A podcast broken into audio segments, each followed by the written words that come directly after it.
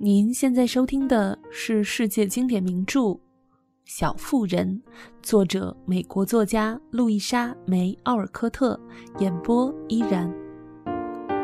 第三十二集。当大家笑过自己的故事后，莎莉说：“看我们凑了篇什么样的傻故事！以后多实践实践这个游戏的话，我们或许能编得越来越好。”对了，你们大家知道那个游戏吗？叫《真心话大冒险》。大家应该都知道吧？梅格认真的说。那么我们玩这个游戏怎么样？这个游戏怎么玩？弗雷德问。哦，这样。大家把手叠起来，选一个数字，然后轮流抽出手。抽到这个数字的人，得老实回答其他人提的问题，很好玩的。有意思，我们试试吧。一向喜欢新花样的乔附和说：“凯特小姐、布鲁克先生、梅格、内德退出了。弗雷德、莎莉、乔和老李开始玩这个游戏。老李抽中了。”谁是你的偶像？乔问。爷爷和拿破仑。你认为这里哪位女士最漂亮？丽莎问。当然是梅格。你最喜欢哪位？弗雷德问。乔，那还用问吗？老李说的一本正经，大家全都被逗得大笑起来。乔反感的耸耸肩，说。你们问的真无聊。那再玩一回真心话大冒险，这个游戏挺不错的。弗雷德说：“对你来说是个适合的好游戏。”乔低声的反驳道。这回轮到了乔。你最大的缺点是什么？弗雷德问，借此试探他是否诚实。因为他自己就是个不诚实的孩子。最大的缺点啊，脾气急躁，容易上火。你最喜欢什么？老李问。一对靴带。乔一面揣测他的用意，一面挫败了他的目的。回答的不老实，你必须说出来，你真正最喜欢的是谁？我喜欢智慧。难道你可以把你的智慧给我吗，老李？乔望着老李那张失望的脸孔，感到了胜利感。他狡黠的一笑：“你最欣赏男士的什么品格？”莎莉问。“勇敢和真诚。”现在轮到我了，弗雷德说道。他抽中了。我们来问问他吧。老李向乔耳语，乔点点头，立即问：“刚才比赛你有没有作弊？”“嗯，有那么一点点。”“好，你的故事是不是取自海狮？”老李问。“嗯，有有一部分是。”你是不是认为英国这个民族是完美无瑕的民族？莎莉问。要是我这样爱国，我就惭愧死了。真是个不折不扣的约翰牛。好了，莎莉小姐，该轮到你了，不必等抽签。我要问你一个问题，先琢磨一下你的感情。你觉得自己是不是有几分卖弄和做作？老李直接说。乔则向弗雷德点点头，表示两个人和好如初。好个没礼貌的小伙子！当然不是，莎莉叫道，那种做作的神态恰恰说明事实。你最恨什么？弗雷德问。蜘蛛和稻米布丁。你最喜欢什么？乔问。跳舞和法国手套。我看啊，真心话大冒险是个无聊透顶的把戏，不如换个有意思的。我们玩作家还更提神呢。乔提议。内德、弗兰克和小姑娘们也加入了这个游戏。三个年长一点的则坐到另一边闲扯。凯特小姐又拿出她的写生本，梅格看着她的画，布鲁克先生则躺在草地上，手里拿着一本书，却又不看。你画的真棒，真希望我也画的一样好。梅格说道，声音夹杂着羡慕和遗憾。那你为什么不学？我倒认为你有这方面的天赋和才华。凯特小姐礼貌的回答：“我没有时间。可能你的妈妈希望你在别的领域取得成就吧。我想，我妈妈也一样。但我悄悄和家庭教师学了几课，我把我的才华和天赋证明给他看，他便同意我继续的学了。你也一样，可以跟自己的家庭教师悄悄学呀。我我没有家庭教师。”我倒忘了，美国姑娘大多都上学校的，跟我们不一样。我们都是请家庭教师。爸爸说这些学校都很气派。我猜你上的是私立学校吧？我，我根本不上学，我自己就是一个家庭教师呀。哦，是吗？凯特小姐说，但她的神态。就像直说：“天哪，真丢人！”因为她的语气分明有这个意思。他脸上的怜悯、震惊的神情使梅格涨红了脸，直懊恼自己刚才太坦诚。这时，布鲁克先生抬起头来，机智的打圆场道：“美国姑娘都和他们的祖先一样，十分独立，她们自食其力，并因此而受到敬重。”哦，不错，他们这样做当然很好，很正当。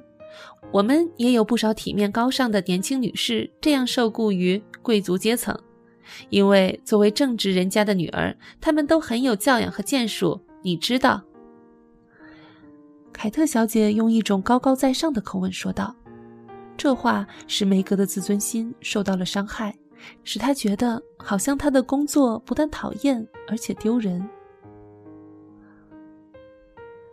德文哥合你心意吗，马奇小姐？布鲁克先生打破令人尴尬的沉默，换了一个话题说道：“哦，当然，那支歌优美极了，我十分感激替我翻译的那个人呢。”梅格阴云满布的脸孔又转晴了，在说话时又有了开心的痕迹。难道你不会德文吗？凯特小姐惊讶地问。我念得不大好，我父亲原来教我，但他现在不在家，我没有人教，就进展不快，因为没有人纠正我的发音。不如现在就念一点，这里有一本席勒的《玛丽·斯图亚特》，还有一位愿意教你的家庭教师。布鲁克先生把他的书放在梅格西上，向他温柔的一笑。这本书太难了吧，我恐怕不行。”梅格说道。他十分感激，但在一位多才多艺的年轻女士面前又感到十分羞怯。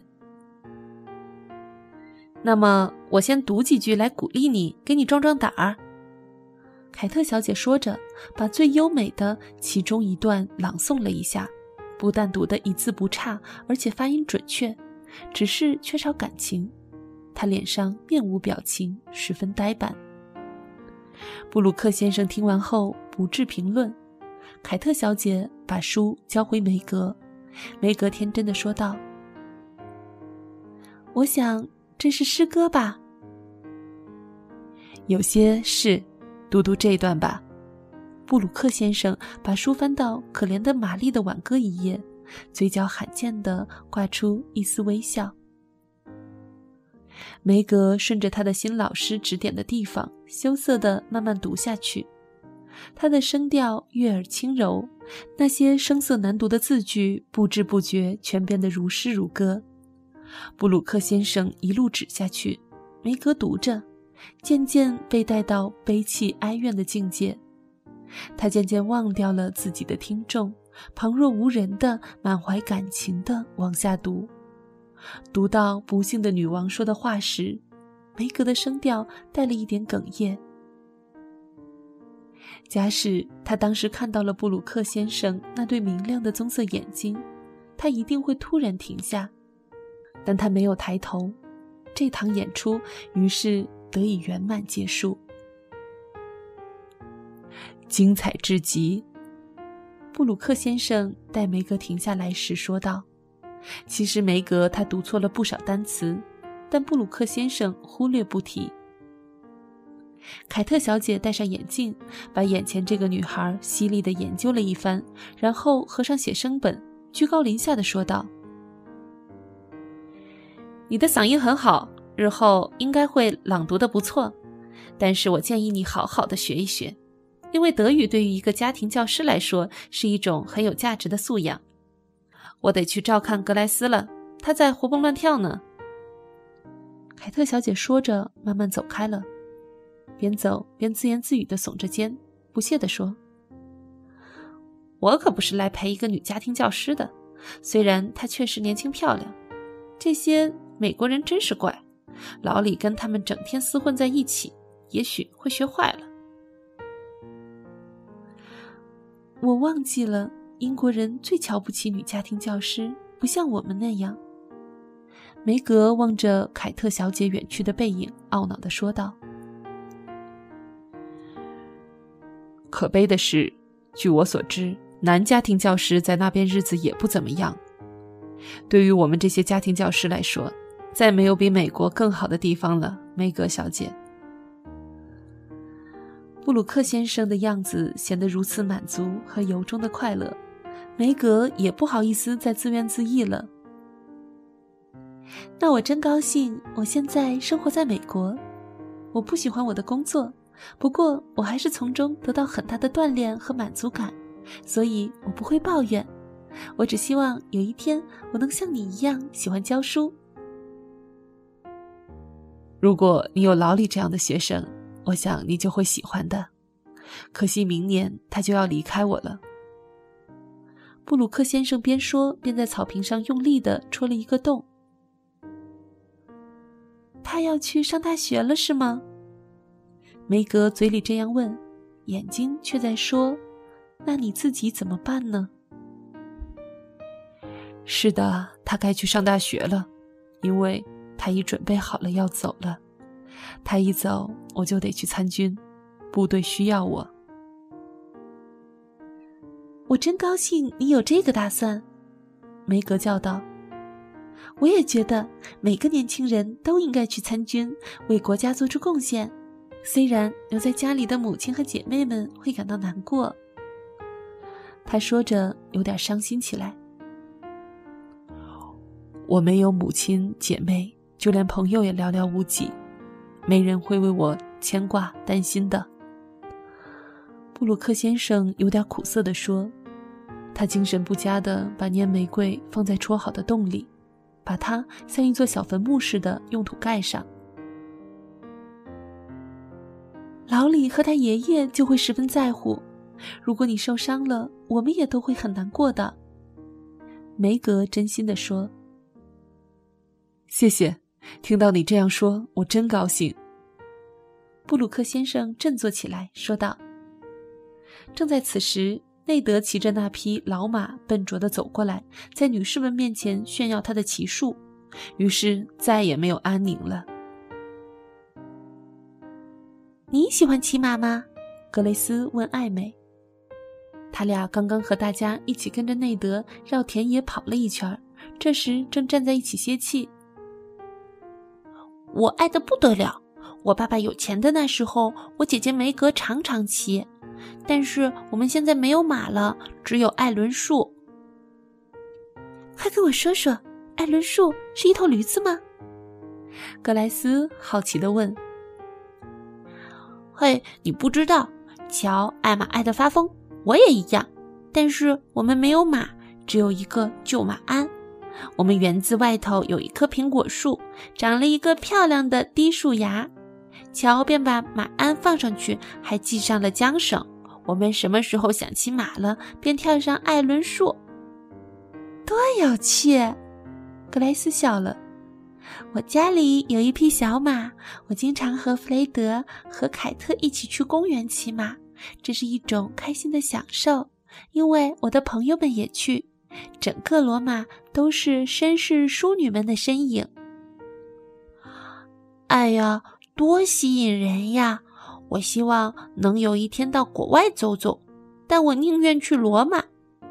艾美说：“她根本不知道罗马是什么地方，也不好意思向人请教。”坐在两个小姑娘后面的弗雷克听到了他们的说话，看到生龙活虎般的小伙子们兴致勃勃地在做着各种各样有趣的激烈运动，他很不耐烦，焦虑地一把推开自己的拐杖。贝斯正在收拾散乱一地的游戏卡片，听到了这声音，他抬起头来，羞怯而和善地问道：“我想你累了吧？我能为你做点什么吗？”“跟我说说话吧，求求你！一个人傻傻地坐在这里，真是闷死了。”弗兰克回答道。显然他在家被悉心照料惯了。对于一向羞怯胆小的贝斯来说，即使让他发表拉丁语演说，也不会比这更有难度。但他现在没地方躲，乔不在他身边保驾护航，可怜的小伙子又眼巴巴地望着他，眼神别提多可怜了。于是他勇敢地决心试一试。那我们谈什么好呢？贝斯一边收拾卡片一边问，正要把卡片都扎起来，却不小心洒落了一半儿。嗯，我想听听板球、划船和打猎这类事。”弗兰克说道。他尚未懂得因视身体状况而选择娱乐方法。上帝啊，我该怎么办？对这些，我可是一无所知。贝斯想，仓皇之间忘记了不幸的小伙子的残疾，他便说：“我从来没有见过打猎。”不过，我猜你对他一定很在行吧？以前是，但我再也不能打猎了。我跳跃一道该死的栅栏门时弄伤了腿，再也不能骑马放猎狗了。弗兰克长叹一声，十分伤心地说：“贝斯看到他这样黯然的样子，只恨自己犯傻，说错了话，惹他伤心。你们的路。”远比我们丑陋的水牛美丽，贝斯说道。很高兴自己曾经读过一本乔十分喜欢的男孩子读物，于是寻找到了灵感的来源。事实证明，水牛具有良好的镇静功能，而且十分有趣。贝斯一心一意要让弗兰克开心起来，心里早没有了自己的羞怯和腼腆。乔、梅格和艾美看到一向胆小如鼠的贝斯，竟然和一个原来在他心目中是十分可怕的男孩子谈得滔滔不绝，全都目瞪口呆。对此，贝斯似乎全然不觉。我们的贝斯多么好心，他怜悯他的痛苦，所以想尽办法对他好，都忘记了自己。乔说道，看着贝斯，心里暗暗的佩服不已。我一直都说咱们的贝斯是个小圣人。梅格用不容置疑的口吻自豪地说：“我很久都没有听弗兰克笑得这样开心啦。”格莱斯对艾美说：“这时候他们正一边谈论玩偶，一边用橡果壳做茶具。我的姐姐贝斯是一个很吹毛求疵的姑娘，只要她愿意。”艾美对贝斯的成功深感满意和欣慰。其实她本来想表达的意思是富有魅力，不过格莱斯也不知道这两个词的确切意思。吹毛求疵听起来蛮入耳，因此留下了艾美措辞精良的良好印象。下午，大家看了一场狐狸野鹅的表演，又举行了一场球赛。不知不觉，太阳渐渐的西沉。于是大家开始拆除帐篷，收拾野餐篮儿，卸下了打球的三门柱，把小船准备妥当，所有人马就乘着船沿河漂流，一面开心的大声唱歌。内德满怀激情，用柔和的、颤抖的声音唱起一首小夜曲。他一边唱起那忧郁的歌，一边望着梅格。没精打采、受了伤害的样子，让梅格忍不住扑哧一笑。这一笑无情的把内德的歌打断了。你怎能对我这样无情？内德咕哝道，声音淹没在众人的大合唱里。你一整天都和那个故作正经的英国女人混在一起，这会儿又编排我的不是了。我不是故意的，只是你的样子太有趣了，我实在忍不住。梅格答道，把他第一部分的责备略过不提。其实他整天的确都在躲他，在莫法特家听到的闲话记忆犹新，不能释怀。内德气坏了。转头向莎莉寻求安慰，他使着脾气说道：“你说这姑娘是不是一点风情都不懂？半点都不懂。不过她可爱就可爱在这里。”莎莉回答，虽然坦白了朋友的缺点，但却维护了朋友。总之，他是个不中吃的果仁儿。内德想说句俏皮话。无奈听起来十分做作。这班小队伍在草坪上告别，诚挚的互道晚安，依依惜别。因为沃恩姐弟们还要去加拿大。当马奇家四姐妹穿过花园回家时，凯特小姐在后面望着他们，诚挚地说：“尽管美国姑娘感情外露，性格开朗。”但一旦你了解了他们，便知道他们十分可爱。这时，他已经收起了那副居高临下的腔调。完全正确，布鲁克先生说。